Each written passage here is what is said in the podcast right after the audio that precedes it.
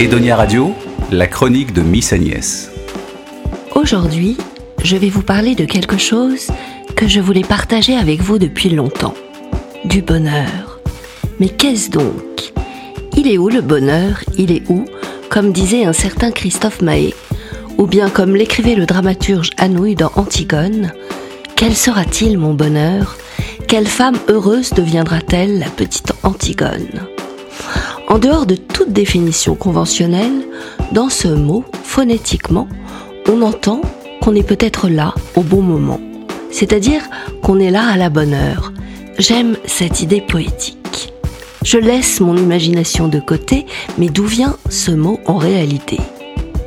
Le bonheur a été composé avec les mots bon et heure. Heure vient du latin augurium, qui signifie présage, de l'observation du vol des oiseaux. Ce mot latin est d'ailleurs devenu augure en français.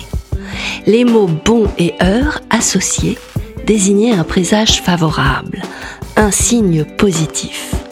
Il y a donc une certaine félicité et une douceur dans le bonheur.